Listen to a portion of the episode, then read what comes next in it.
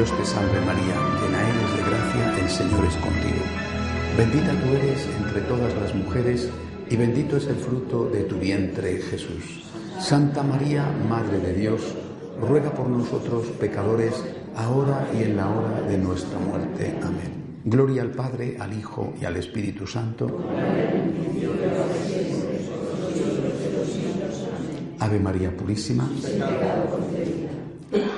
Vamos poco a poco avanzando en este itinerario misionero. Os recuerdo, primero, hacer que las personas tengan una relación con Dios, una relación personal, es decir, una oración personal. No les hablamos todavía de la misa, no les hablamos aún de determinadas exigencias morales, relación personal. Con nuestro testimonio, con nuestros propios ejemplos, para estimularles a que tengan esa relación, a que tengan esa vida de oración, acompañándoles, por ejemplo, eh, haciendo con ellos una novena si tienen un problema, visitando un santuario, acompañándoles para que logren tener una relación con alguna frecuencia e introducir ya en ese tipo de persona alejada, introducir eh, eh, el, primer eslabón, el primer escalón moral. No hagas el mal, que no te gustaría que te hicieran a ti. Alejados o adolescentes, que es eh, en este momento un sector alejado, aunque tengan que practicar muchas veces porque los padres se lo piden. Cuando hemos logrado esto, cuando ya esa persona tiene una relación con Dios, tiene una experiencia de Dios, en ese momento tenemos que presentarle el camino de la virtud como un camino conveniente y bueno para él. ¿Por qué hay que insistir en esto? Porque este tipo de persona que tiene una relación con Dios, que no solo tiene fe, sino que reza alguna vez, que ha hecho una experiencia de que Dios le ha ayudado alguna vez, o que creen que Dios le puede ayudar, ese tipo de persona se encuentra con una dificultad. Piensa que la moral le va a amargar la vida. Piensa que el ir a misa es algo pesadísimo que no sirve para nada. Entonces, bueno, pues hay que, el paso siguiente es ayudar a esa persona a que entienda que la ética, la moral, la vida virtuosa eh, o la vida de santidad es algo bueno para él. Eh, y, esta mañana os decía los argumentos que hay que intentar emplear. Si tú haces, si tú no haces el mal, que fue la etapa anterior, no te harán el mal. Eh. Si tú das patadas, te darán patadas. Eh, si tú haces el bien, te harán el bien. Si no haces el mal, no te harán el mal. Si haces el bien, te harán el bien. Por tanto, hacer el bien es bueno para ti. Del mismo modo que no hacer el mal es bueno para ti, hacer el bien es bueno para ti. La vida virtuosa es bueno para ti. Ser bueno es bueno. Lo mismo que ser malo es malo, no desde la perspectiva ética, ¿eh? sino desde la perspectiva práctica. Ser malo es malo porque el que va por la vida dando patadas termina por recibir patadas. El que siembra vientos cosecha tempestades. Estoy dando argumentos básicos y elementales ¿eh? de andar por casa, pero que son argumentos que cualquiera puede emplear para poder tener un diálogo convincente con ese tipo de personas.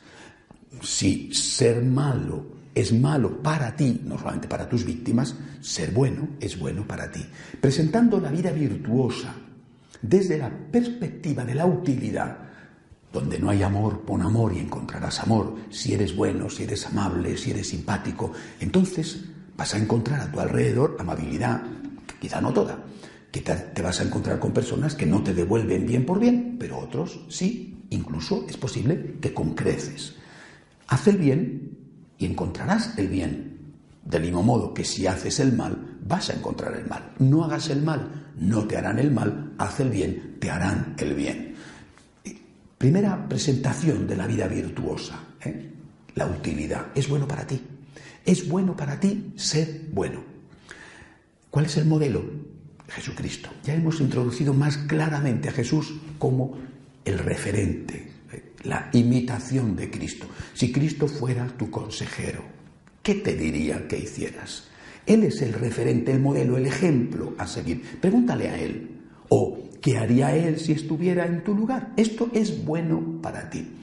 Y, os decía esta mañana cómo esa, esos, ese diálogo entre el sacerdote y los fieles, justo en el prefacio, nos da una luz. ¿eh? Es justo y necesario, es nuestro deber y salvación. Y, yo lo planteo poniendo en primer lugar lo de necesario y lo de salvación. Es equitativo y saludable, es saludable, es bueno para ti. Paso siguiente, la justicia no solamente es bueno para ti, sino que es justo que lo hagas. Introducir la justicia, cuando esto se introduce, aunque la persona no lo haga, tú ya has puesto en su interior una semilla que dará su fruto. Es decir, cuando la persona entiende que no solamente tiene que hacer las cosas porque es bueno para él, sino porque debe de hacerlas porque es justo, tiene que hacerlas porque es justo, cuando lo entiende, aunque no lo haga, porque le da pereza hacerlo, le cuesta trabajo hacerlo, es un egoísta, es decir, es un inmaduro, en fin, como quieras llamarlo, da igual, llegará el momento en que, en que cambiará, ya tiene la semilla dentro. Esto es justo, esto es un acto de justicia. No sé si os habéis dado cuenta, pero hoy hay esas, hablábamos ayer de las virtudes verticales, que decía Jean Guiton, las virtudes horizontales. Una de las virtudes horizontales es la justicia. No se nos cae de la boca la palabra justicia. Esto no es justo. No hay derecho. Todos tenemos una gran sensibilidad ante la justicia. Si tú logras que esa persona entienda que el comportamiento positivo, el comportamiento virtuoso hacia Dios y hacia el prójimo, empezando por el prójimo próximo, la familia, es un acto de justicia, eh, eh, recordad aquello que decía Arquímedes, eh, dadme un punto de apoyo y moveré el mundo. Este es el punto de apoyo. Y ahí es donde tú tienes que hacer palanca. Ahí tienes que hacer palanca porque ese es un argumento irrebatible. Tú tienes que hacer esto, tienes que hacer el bien porque te conviene. Primero, pero también porque es justo. Tienes el deber de hacerlo. Porque si no, tú no eres justo. Tú no eres justo para con Dios. Tú no estás siendo justo para con tu familia. No estás siendo justo. es como un pez pillado en una red ¿eh? o pillado con el anzuelo. Se revuelve. Intenta resistirse. Hace todo lo posible por no darte la razón. Pero el anzuelo ya está dentro. ¿eh? Más pronto más tarde se dará cuenta y cederá a la presión. Lo que estás haciendo no es justo estás siendo injusto. Esto es un acto de injusticia. A partir de ahí das el paso de forma fácil al agradecimiento. La plenitud de la justicia es el agradecimiento. Es decir, el agradecimiento es una consecuencia de la virtud de la justicia. Es la virtud de la justicia aplicada al corazón. La virtud de la justicia puede aplicarse a muchos aspectos de la vida, por ejemplo, al aspecto económico o al aspecto laboral, ¿eh? que son los que habitualmente tratamos, ¿verdad? A la propiedad privada. Bueno, en este caso, la virtud de la justicia aplicada al corazón es el agradecimiento. Eh, para mí, agradecer es la forma de ser justo con aquella persona que se ha portado bien conmigo, o con aquellas personas que se han portado bien conmigo. Ya hemos introducido el agradecimiento. Hemos hecho una etapa. Y digo, primero nos acercábamos a los alejados. Después nos acercábamos a los que no son tan alejados, ¿eh? porque ya rezan, ya rezan. Y a estos les hemos acercado al agradecimiento. A través, repito, de la utilidad y de la justicia. Es justo y necesario. ¿eh? Es útil y es equitativo. Ahora tengo que dar un paso más. Y ahora voy a dirigir mi actividad misionera a un tipo de persona que ya no es solamente aquel alejado, es un alejado que rezaba, es una persona que rezaba y que sentía que tenía un deber de justicia para con Dios y para con el prójimo y que tenía que cumplir unos mandamientos positivos, no solamente no hacer el mal, sino hacer el bien, porque eso era justo, además de ser bueno para él esta persona es una persona practicante. Esta persona es una persona que a lo mejor no va a misa todos los domingos, ¿eh? pero que ya practica. Ya he conseguido que entienda que tiene que hacer determinadas cosas porque es justo que lo haga. Por lo tanto, ya ahora estoy ampliando mi labor misionera. Con estos argumentos voy a hablar con personas que, pues quizá van a misa, pero que son tibias. Es decir, van a misa de vez en cuando. ¿Eh? No se lo toman demasiado serio, pero tampoco lo rechazan. ¿eh? Es ese católico practicante tibio, ¿eh? del católico alejado al católico esporádico, ya tenemos el católico practicante tibio. A este ya le puedo decir, oye, tienes que cumplir un deber de justicia. Tienes que cumplir un deber de justicia, sí, porque es bueno para ti, como os decía al final de la meditación de esta mañana, es bueno para ti. Constituye un ejemplo para cuando tú tengas que pedir ayuda a otros, si tú has sido agradecido, mm, serán agradecidos contigo, te ayudarán, será un estímulo para aquellos que te han hecho el bien para que te lo sigan haciendo. ¿eh?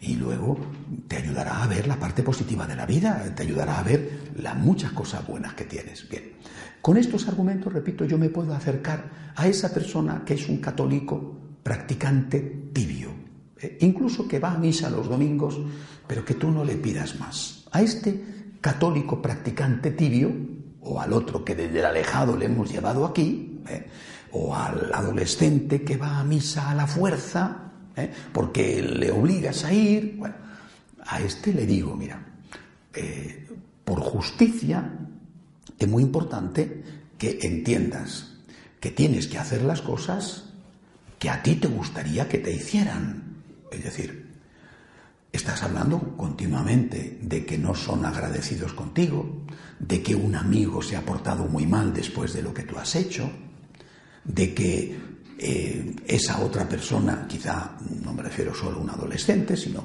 eh, un adulto, esa otra persona no respondió a los favores que tú le hiciste, eh, eres sensible a los efectos de la ingratitud, o dicho de otra forma, eres sensible en carne propia a los efectos de la injusticia. Bien, pues entonces tú, que eres sensible a la ingratitud y a la injusticia, tú tienes que preguntarte ¿qué estás haciendo? Te quejas de cómo se portan contigo. Es hora de que te preguntes cómo te portas tú. Deja de preguntarte, como decía Kennedy, ¿eh? deja de preguntarte qué puede hacer tu país por ti y empieza a preguntarte qué puedes hacer tú por tu país. Deja de quejarte de lo malos que son contigo los demás, lo ingratos, los injustos que son contigo y empieza a preguntarte cómo eres tú con los demás. Y ahí es, estamos ya trabajando ampliamente el tema del agradecimiento, ¿eh? como, como un elemento esencial de nuestra misión, misioneros del agradecimiento. Y ahí es donde tienes que empezar a plantear a, a esa persona hacia quién hay que ser agradecido hacia quién hay que ser justo. Lógicamente hay unos agradecimientos prioritarios más importantes. Yo he seleccionado cinco ¿eh? y estos aún así incluso por orden, ¿eh? por orden de importancia. Pero creo que lo fundamental es que logremos conducir paso a paso a esta persona a que entienda que tiene el deber de agradecer o el deber de ser justo, que le conviene y que tiene la obligación de hacerlo. Y que si no lo hace, justifica y da la razón a quien lo hace mal con él. Si tú no eres agradecido, no te quejes. Si tú no eres justo, no te quejes. Si son injustos contigo, si son ingratos contigo, te lo has ganado a pulso. Porque si tú no eres agradecido, tú no eres justo, estás justificando que te hagan a ti daño y que no sean justos contigo y que no sean agradecidos contigo. Así que si te quejas y te parece mal lo que te han hecho a ti, no lo repitas tú haciendo eso mismo con otros. Tienes el deber de ser agradecido. ¿Hacia quién? Cinco personas o instituciones, por orden, por orden de importancia. Hay más, ¿eh? pero vamos a trabajar con estos cinco. Dios, familia, segundo lugar importantísimo. ¿eh? En tercer lugar, la iglesia, que es la familia espiritual. ¿eh? Cuarto lugar, los amigos. Y último punto de estos cinco, digo, hay más, la patria. Dios, familia, iglesia, amigos, patria. Y vamos a desarrollar ante esta persona por qué tiene que ser agradecido, qué deuda tiene. Es muy importante que lo sepamos, es decir, que sepamos decirle a esta persona, a tu hijo, que sepas decirle por qué tiene que ser agradecido con la iglesia. A este que es creyente y que te dice, yo creo en Dios, yo rezo, y que es verdad, pero yo no voy a misa nunca. ¿Por qué tiene que ir a misa? Porque tiene que ser agradecido con Dios y una parte del agradecimiento con Dios tiene que ser el cumplimiento del precepto dominical, por ejemplo. ¿eh? Veremos en la siguiente meditación, la primera de mañana, cómo ser agradecido. Pero ahora, ¿con quién tengo que ser agradecido? ¿Y por qué tengo una deuda de agradecimiento con cada una de estas personas o instituciones?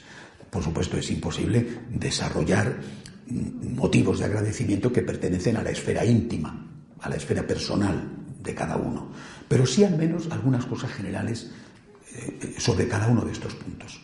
¿Por qué tengo que ser justo y agradecido para con Dios?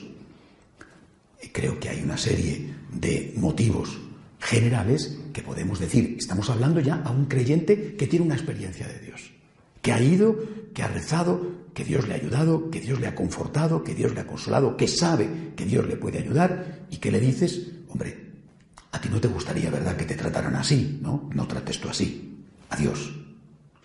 ¿Qué te ha dado Dios? Y yo empiezo por decir, Dios me ha dado la vida. Un no creyente me dirá, esto soy fruto de, de la casualidad, del azar. Bueno, estoy hablando a un creyente. Dios me ha dado la vida, hay que decírselo. Dios te ha dado la vida. Dios te ha dado la salud que tienes o la que tuviste, porque ya estás enfermo, porque ya tienes una cierta edad, bueno, pero la tuviste. Dios te ha dado la vida, Dios te ha dado la salud, Dios te ha dado las oportunidades, tantas. Si no te las hubiera dado Él, no las tendrías. Todo lo hemos recibido de Dios. Dios te ha dado la familia. Dios, por encima de cualquier otra cosa, se ha hecho hombre por ti ha derramado su sangre por ti, ha muerto por ti, ha sufrido por ti, ha resucitado por ti. Dios te abre la vida eterna. Dios te da la esperanza de saber que cuando llegue la hora de tu muerte no es el final, sino que hay una vida después de la vida y que hay una vida mejor después de la vida. Dios es aquel que nos sostiene en la existencia y que nos asegura la existencia cuando la existencia en esta tierra termina. Por citar algunos de los motivos de agradecimiento. Y esto tenemos que decirlo a esa persona que es creyente. Y ahora, lógicamente, estarán los motivos particulares, que esos, pues cada uno lo sabe. En tal momento Dios te ayudó. Pediste ayuda y te ayudó directamente o a través de alguien. Solicitaste ayuda y el Señor estuvo a tu lado. Y tú lo sabes. Acuérdate de aquel caso, acuérdate de aquel momento, acuérdate de aquella etapa en tu vida, acuérdate de que en tal circunstancia todos te habían abandonado y sin embargo Dios no te abandonó. Acuérdate de eso. Tienes una deuda con Él. Estos son los motivos de agradecimiento. Segundo lugar, tu familia. Las familias son lo que son. Es decir, Dentro del ámbito de la familia hay de todo. Y, no es fácil generalizar. Eh, nosotros podemos tener en nuestra experiencia personal, a pesar de, que no hay nunca una familia ideal y perfecta, excepto la Sagrada Familia, ¿verdad? Pero podemos tener unas buenas experiencias familiares, nunca perfectas. Pero lo que hay por ahí, ¿eh? lo que hay por ahí. Este es un tema que conviene efectivamente personalizar mucho para no meter la pata, ¿no? Porque si cuántas veces nos encontramos cuando decimos Dios es Padre, con que alguna persona me dice, yo nunca he conocido a mi padre. Mi padre fue un señor que me que dejó embarazada a mi mamá y que jamás se ocupó de mí y que nunca le he conocido. Entonces el modelo de Dios Padre, a ver cómo lo aplicas tú a, ese caso concreto, ¿verdad? Es decir, que hay familias y familias, y de hecho hay familias que ni existen, eh, que eso es otra cosa. ¿Cómo le explicas tú que tienes que dar gracias a tu familia si eres un niño de la calle? Eh, tu familia, o si te has tenido unos padres que han abusado de ti, o, que has tenido que huir de tu casa, o que te han puesto directamente en la calle. decir, que lo que estamos viendo, por desgracia, cada vez más. ¿Eh? No solamente en, Latinoamérica, sino cada vez más pues, en, Europa o en sitios donde antes la familia era algo muy sólido que estructuraba de una forma bastante coherente la sociedad. Esto hoy se está diluyendo, por desgracia, a pasos agigantados. Esa crisis de la familia es la crisis del mundo en el que vivimos. Aún así, tú tienes que decir, mira, en la medida en que sea, porque será en función de los casos, tú tienes una deuda de agradecimiento con tu familia, en la medida en que sea. A lo mejor tienes poca deuda, ¿eh? pero a lo mejor tienes mucha. Probablemente en nuestros casos la deuda es grande, porque vosotros estáis y sois familias no perfectas, ¿eh? pero sí familias medianamente sanas. Entonces sí puedes decirle a tu hijo adolescente o a esa persona, oye, tienes una deuda de gratitud con tus padres, por lo menos con ellos, o al, menos con tu madre, por ejemplo, a lo mejor ya no con tu padre, a lo mejor con tu madre, tienes una deuda de agradecimiento. ¿Por qué? Mira lo que ha hecho por ti, te dio la vida. ¿eh? Bueno, me dio la vida, eso fue un acontecimiento físico. Eh, un momento, hoy en día eso ya no se puede decir, porque podía haberte matado con el aborto. Es decir, un acontecimiento físico es algo eh, inevitable y por lo tanto que no tiene mérito. Hoy en día, dar la vida, es decir, aceptar que viene un hijo al mundo, ya es una opción sobre la que interviene la voluntad. Ha querido traerte al mundo. Ha hecho un acto que quizá, precisamente por su circunstancia, fue tanto más meritorio, fue tanto más generoso por su parte. Porque a lo mejor en otro caso era algo natural e incluso deseado. Y eras muy bienvenido. Pero en su caso podía haberte matado, podía haberte eliminado con el aborto y no lo hizo. Y en medio de tantas dificultades, de tanta pobreza, de tanta soledad, decidió tenerte. Decidió darte la oportunidad de vivir. Por tanto, eso es algo que tienes que agradecer. No te dio más no pudo darte más, no quiso darte más, pero te dio esto, te dio la vida.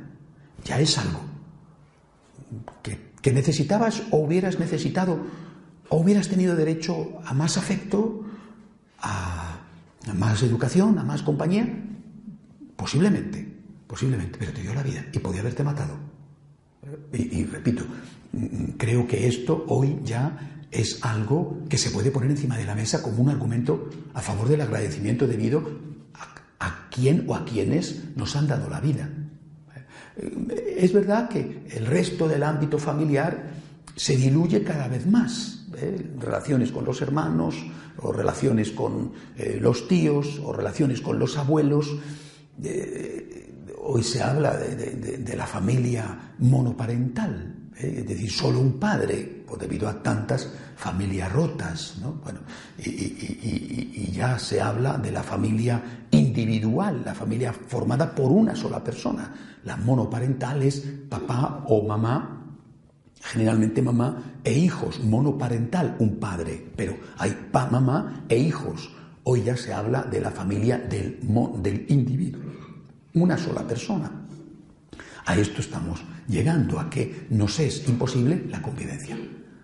Aunque deseamos la familia, no podemos convivir. Tenemos que vivir solos y únicamente hay relaciones más o menos esporádicas, más o menos afortunadas desde el punto de vista placentero, no desde el punto de vista moral, de contactos sexuales esporádicos que evidentemente no sacian nunca lo que es la verdadera y legítima necesidad de la compañía familiar. Bueno, pero repito, al menos en el ambiente en que nos movemos, tú puedes decir tienes una deuda con tu familia en lo que sea. Si tu familia es una familia estructurada, una familia como se llamaba antes normal, ¿no? Bueno, pues entonces tienes una deuda con tu papá, con tu mamá, mira lo que han hecho por ti, mira cuánto se han sacrificado, a ti te parece que no, pero piensa el día que te toque a ti.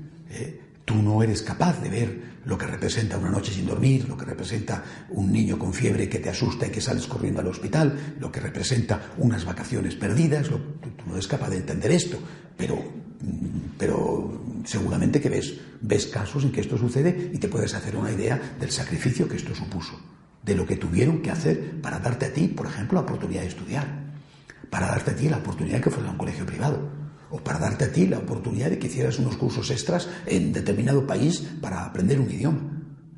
o simplemente darte la oportunidad de que, de que ellos estuvieran unidos a pesar de sus, de sus choques, se mantuvieron unidos para que tú tuvieras en casa un papá y una mamá.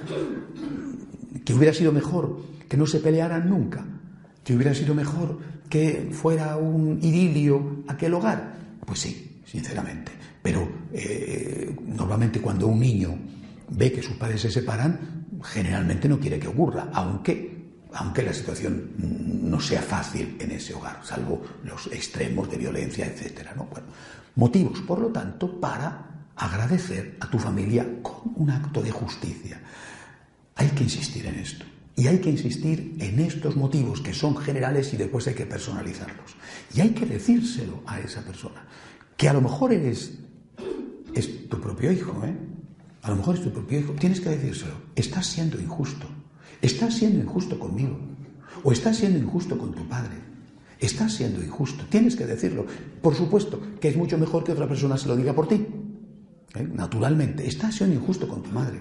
Estás siendo injusto con tu hermana, estás siendo injusto con tu hermano. Él se sacrificó por ti, él te cuidó y mira, yo tenía que andar trabajando y tu hermano tu hermana se sacrificaron por ti, eh, eran total unos años mayor que tú, hicieron de papá y de mamá. Eh, o, mira tu abuela, eh, tu abuelo, cómo, cómo hacía de, de, de padre y de madre, porque tus padres que estaban fuera o tus padres que estaban trabajando y él te cuidaba, te acogía, te tenía en casa, te atendía. Estás siendo injusto o no seas injusto. Es decir, es necesario decirlo, dar los argumentos por los cuales tienes que ser justo. Incluso hay que decirlo aunque tú seas el beneficiado. ¿eh? Aunque tú seas el que diga, mira, estás siendo injusto conmigo. Tienes que decirlo. Mejor, desde luego, si lo dices sobre otro, ¿no? Estás siendo injusto con tu padre o el esposo está siendo injusto con tu madre. ¿no? Bueno, pero hay que decirlo. Tienes que poner delante de la mirada del otro la realidad.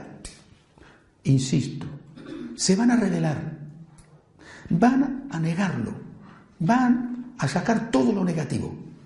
En alguna cosa sí, quizá tengas que darle la razón. Si efectivamente no hemos sido los mejores padres del mundo. Si efectivamente podíamos haberlo hecho mejor. Si efectivamente tu papá estuvo muy ocupado trabajando. Y a lo mejor te faltó la figura paterna en casa porque estaba todo el tiempo fuera. Pero ¿sabes por qué? Porque mm, el trabajo muchas veces es lo que es y no es que puedes elegir. Así que, eh, eh, gracias a el esfuerzo de tu papá, tú podías ir a un buen colegio. ¿Que podía haber sido de otra manera? Pues, pues es posible que el primero que deseara entonces o, ahora que fuera de otra manera fuera él, pero, pero esto es lo que tienes que agradecer. La iglesia. Ahí viene un, un problema mayor, ¿no? Estamos viendo Dios, estamos viendo la familia, la iglesia. Hablar del agradecimiento a la iglesia y de los motivos de agradecimiento a la iglesia muchas veces es algo difícil. Pero aquí hay que distinguir, y creo que hay que saber hacerlo, cuando nos encontramos con una persona herida por la iglesia, no es justo decir herida por la iglesia, herida por alguna persona de la iglesia, ¿eh? o por la estructura eclesial, cuando nos encontramos con alguien que tiene una herida en particular, de cuando nos encontramos con alguien que tiene un recelo hacia la Iglesia en general, pero que en su propia carne no ha sufrido. ¿eh? Eh, eh, me acuerdo hace muchos años, un obispo auxiliar de Madrid decía, con frecuencia me encuentro con gente que habla mal de los curas, pero cuando le pregunto a qué cura conoce, a los curas que conoce, habla muy bien de ellos. Eh, eh, habla mal de los curas, pero habla bien de los curas que conoce. Bueno, naturalmente esto no es así en todos los casos. Pensad cuando te encuentras con alguien que ha sido abusado. Gracias a Dios son pocos los casos, pero existen y son terribles. O esos otros casos en los cuales, sin haber habido abuso, pero a lo mejor no ha habido un buen trato. Hay personas que han ido a colegios religiosos y no guardan una buena experiencia. Quizá esto más antes. ¿eh? Pero te puedes encontrar con estas personas. O personas que en el trato de la vida pastoral se han encontrado con sacerdotes que, aunque no les hayan dicho abuso sexual ni nada de esto, pero que no han sido simpáticos, o que han tenido realmente mala suerte de encontrarse con un buen hombre, pero que tenía un mal día. ¿Eh? ¿Quién no tiene un mal día, un mal momento? ¿no? bueno, oye, pues por lo que sea. Bueno, pues esa persona en ese momento estaba mal y esa persona en ese momento no ha sido amable, no ha sido exquisito a la hora de decirte las cosas y tú ya has cogido un enfado tremendo y no has vuelto más a la iglesia. Bueno, todo esto, todo esto existe. ¿eh? ¿Cómo tú presentas los argumentos del agradecimiento a la iglesia. Partamos del caso general. Eh, no tienes un problema concreto, que yo creo que es el caso más frecuente. ¿Qué te da la iglesia para que seas agradecida, agradecido con ella? A mí lo primero que me da la iglesia, lo primero que me debería de dar la iglesia es Dios, Cristo. Esto es lo primero. Y esto para mí es lo más valioso. La iglesia como instrumento de salvación, como instrumento necesario de salvación. La iglesia es ese vínculo entre Dios y yo, ese puente entre la orilla divina y la orilla humana. La iglesia es esa institución creada por Jesucristo, gracias a la cual el mensaje de Jesús me llega hoy, tal como fue pronunciado por la boca del Maestro hace dos mil años, con un esfuerzo de mantenimiento del mensaje sin contaminar por tantas cosas y por tantos intereses que ha supuesto en muchos casos persecución y sangre. ¿Qué le agradezco yo a la iglesia? En primer lugar, yo le agradezco a Dios. Yo le agradezco Cristo. Yo le agradezco el mensaje. Yo puedo decir hoy, 2015, el Señor dijo, porque alguien me lo ha enseñado porque alguien lo ha transmitido. Generación tras generación, en medio de las dificultades de la historia, pensad lo que supuso las invasiones bárbaras, no solo lo que supuso los tres primeros siglos eh, bajo eh, eh, la tiranía y la opresión y persecución romana, cuando la iglesia estaba tentada a claudicar porque le exigían la adoración al emperador y la iglesia decía, solo a Dios puedo adorar y morían por esto. No puedo adorar a los hombres, no puedo adorar al poder político, no puedo adorar al dinero. Y morían por esto. Sino que después, cuando vienen los bárbaros, cuando después de eso viene el, régimen feudal, cuando después viene todo el sistema de, eh, de los gobiernos absolutistas eh, europeos, cuando después viene la ilustración, cuando después viene el comunismo, el nazismo, y, la iglesia, a pesar de ser, estar formada por hombres débiles, pecadores, algunos de los cuales sucumbieron, ha mantenido íntegramente el mensaje. Esto es para dar gracias. ¿Qué me da la Iglesia? Los sacramentos, el mensaje y los sacramentos.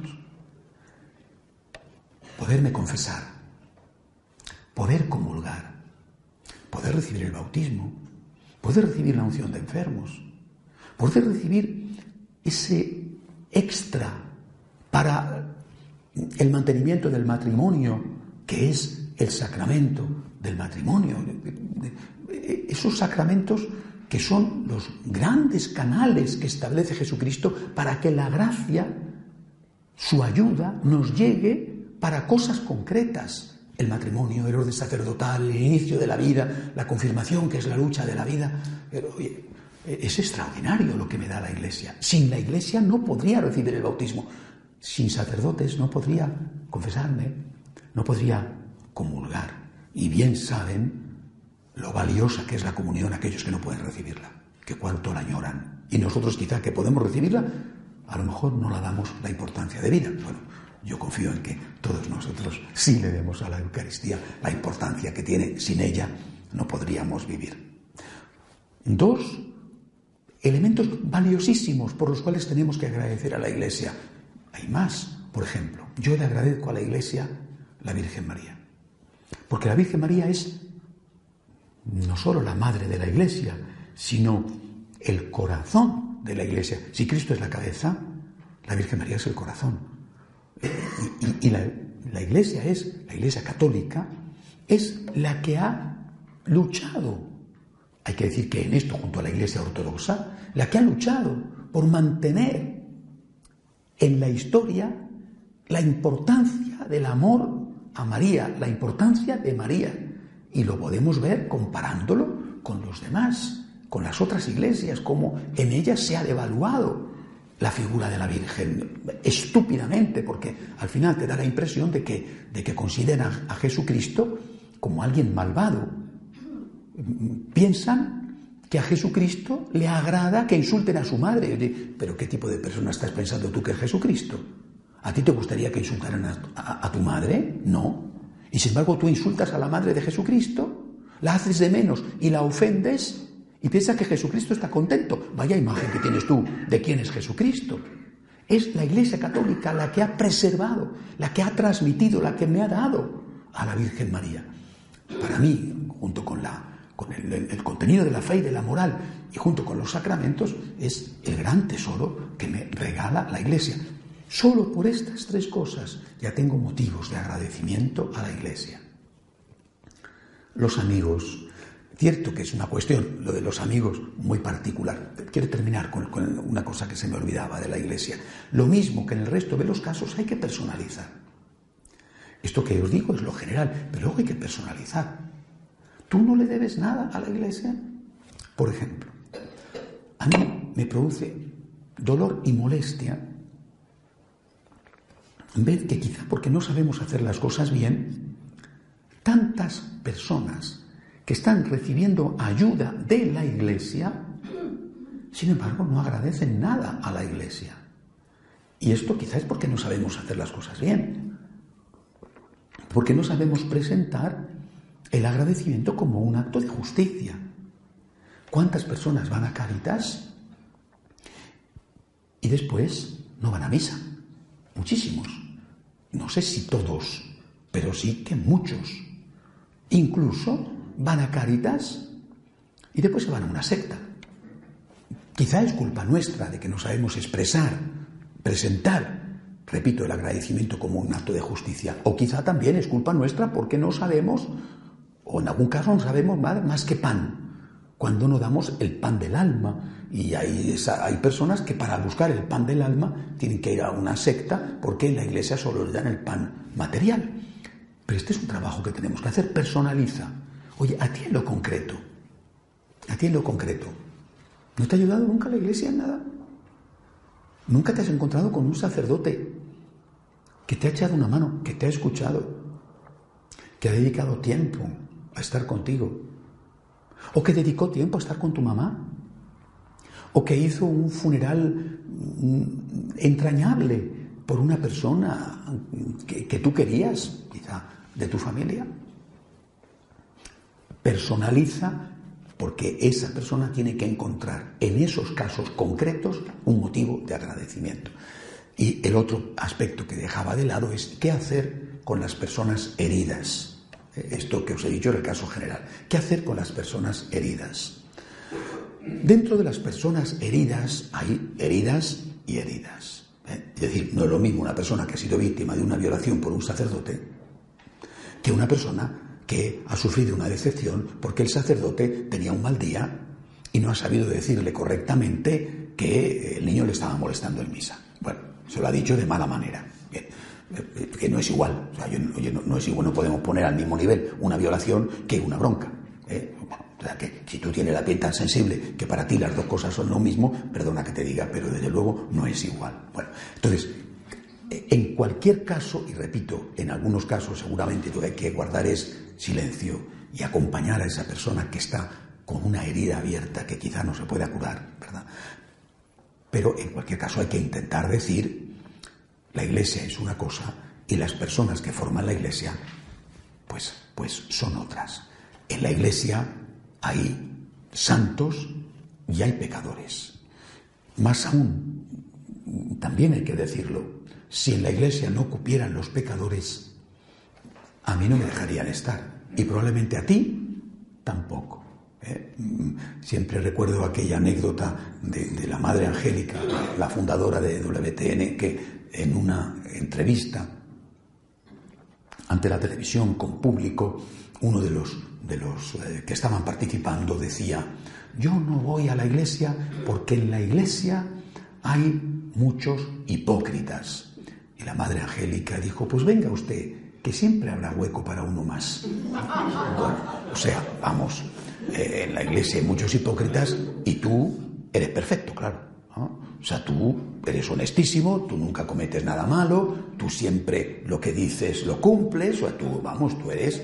Eh, venga usted, que siempre habrá sitio para uno más. Bueno, repito, hay cosas que puedes decir a determinadas personas mira, tienes razón, aquel sacerdote pues te dio un mal ejemplo, aquel sacerdote pues no era un modelo de atención, era un antipático, o era un pesetero, o era pero la iglesia es otra cosa, somos seres humanos, hay, hay personas buenas y personas malas, y porque te hayas encontrado con una o con cinco personas malas, no te separes de la iglesia, porque te pierdes todos esos dones que la iglesia tiene a tu disposición. Cuando te encuentras en cambio con alguien que ha sufrido otro tipo de abuso muchísimo más grave que ser extraordinariamente delicados. ¿eh? Y quizá acompañar en el silencio porque esa persona mm, a lo mejor a nivel racional te podría entender, pero a nivel emocional está tan destruido que eh, cualquier argumento lo rechaza e incluso le ofende. Bueno, hay que, simplemente hay que acompañarle y rezar, rezar por él que ha quedado muy, muy maltratado.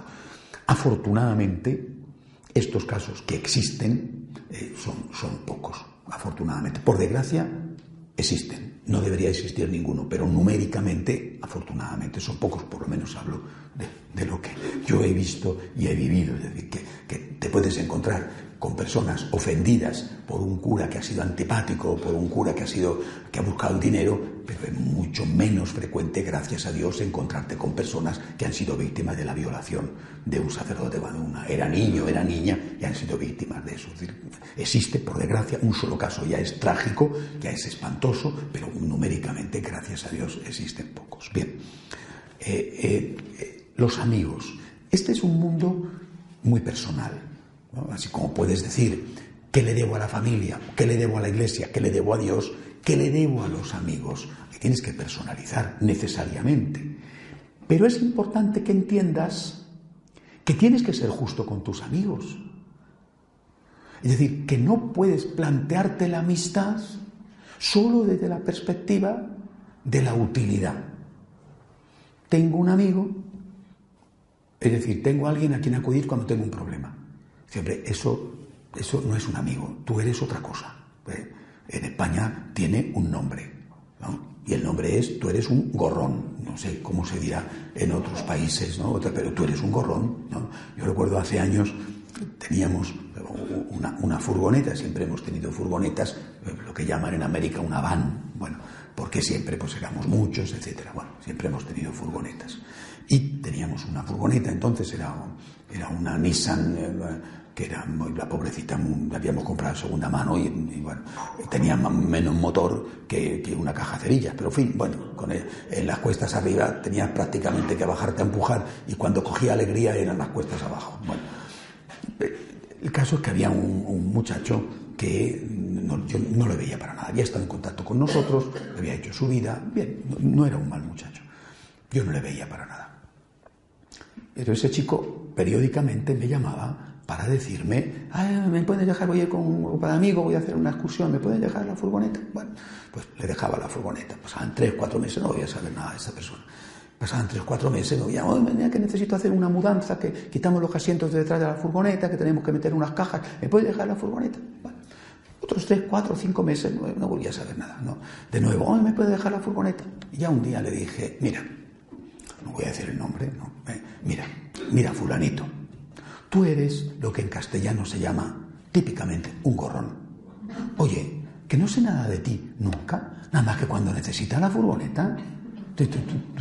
Esto no puede ser, así que no te dejo la furgoneta nunca más. Si quieres que sigamos siendo amigos, seguimos siendo amigos. Pero yo la furgoneta no te lo vuelvo a dejar. Por supuesto, no me volvió a llamar nunca más. Es decir, eh, esto, esto ocurre. Y esto tenemos que decírselo al otro. Tenemos que educar diciendo, tienes unos deberes de agradecimiento con tus amigos. ¿Qué han hecho por ti? Eh, evidentemente, lo sabe él.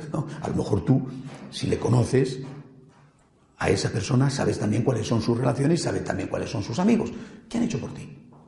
Pues tienes que tener una actitud de agradecimiento con ellos, una actitud de justicia para con ellos. No puedes pensar que vas por la vida teniendo relaciones en la medida en que te son útiles. Eso no es amistad, eres un egoísta, eres un gorrón. Y eso va a repercutir en que terminarás sin amigos.